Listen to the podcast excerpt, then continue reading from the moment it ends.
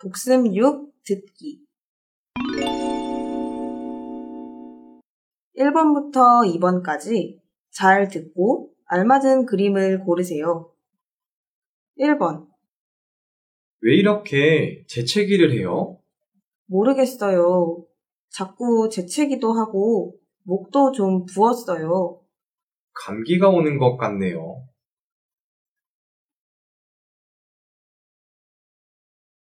2번 학교에 오다가 다칠 뻔했어요. 왜요? 무슨 일 있었어요?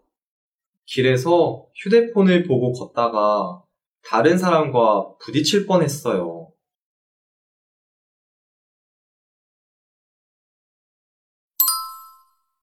3번부터 5번까지. 다음은 무엇에 대해 말하고 있습니까? 3번.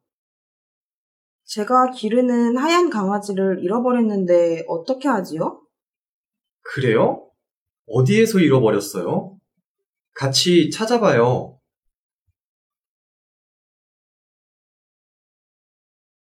4번. 요즘 아침 저녁에는 춥지요?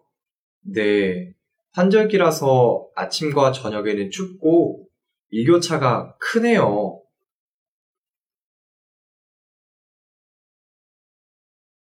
5번. 오늘 저녁에 바빠요? 네. 우리 회사에 새 직원이 들어와서 파티를 하려고 해요. 그래요. 재미있을 것 같네요.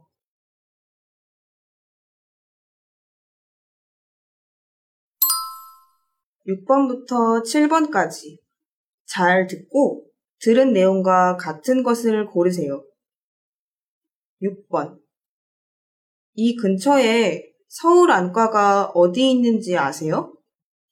이쪽으로 쭉 가다가 횡단보도를 건너면 버스 정류장이 있어요. 버스 정류장 옆에 있어요. 여기에서 얼마나 걸리나요? 걸어서 10분 정도 걸려요.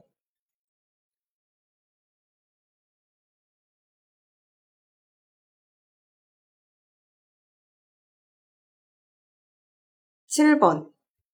한국에 처음 왔을 때 뭐가 제일 힘들었어요? 한국 음식이 매워서 힘들었는데 지금은 많이 괜찮아졌어요. 한국 음식이 좀 맵지요? 우리 고향에는 매운 음식이 많지 않은데 한국 음식은 매워서 익숙해질 때까지 힘들었어요. 아, 일본은 매운 음식이 많지 않지요? 네. 그래서 아직도 아주 매운 음식을 먹을 때 물을 많이 마셔요.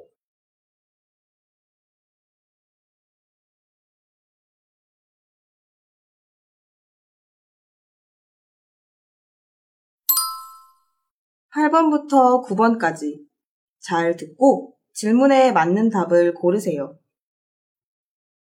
휴일이라서 친구들과 서울을 구경했습니다.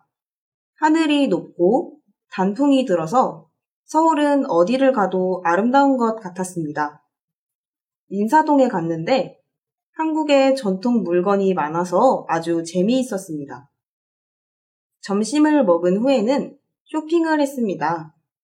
우리는 명동처럼 복잡한 곳이 싫어서 북촌으로 갔습니다. 북촌에는 예쁘고 귀여운 물건을 파는 가게가 많았습니다. 고향 친구에게 줄 선물도 샀습니다. 아주 멋있는 카페도 많아서 우리는 하얀 카페에 가서 커피를 마셨습니다. 저녁에는 남산타워에 갔습니다. 지하철역 근처에서 남산타워까지 거리를 구경하면서 걸어갔습니다. 심심한 휴일을 보낼 뻔했는데 재미있고 즐거운 하루를 보냈습니다.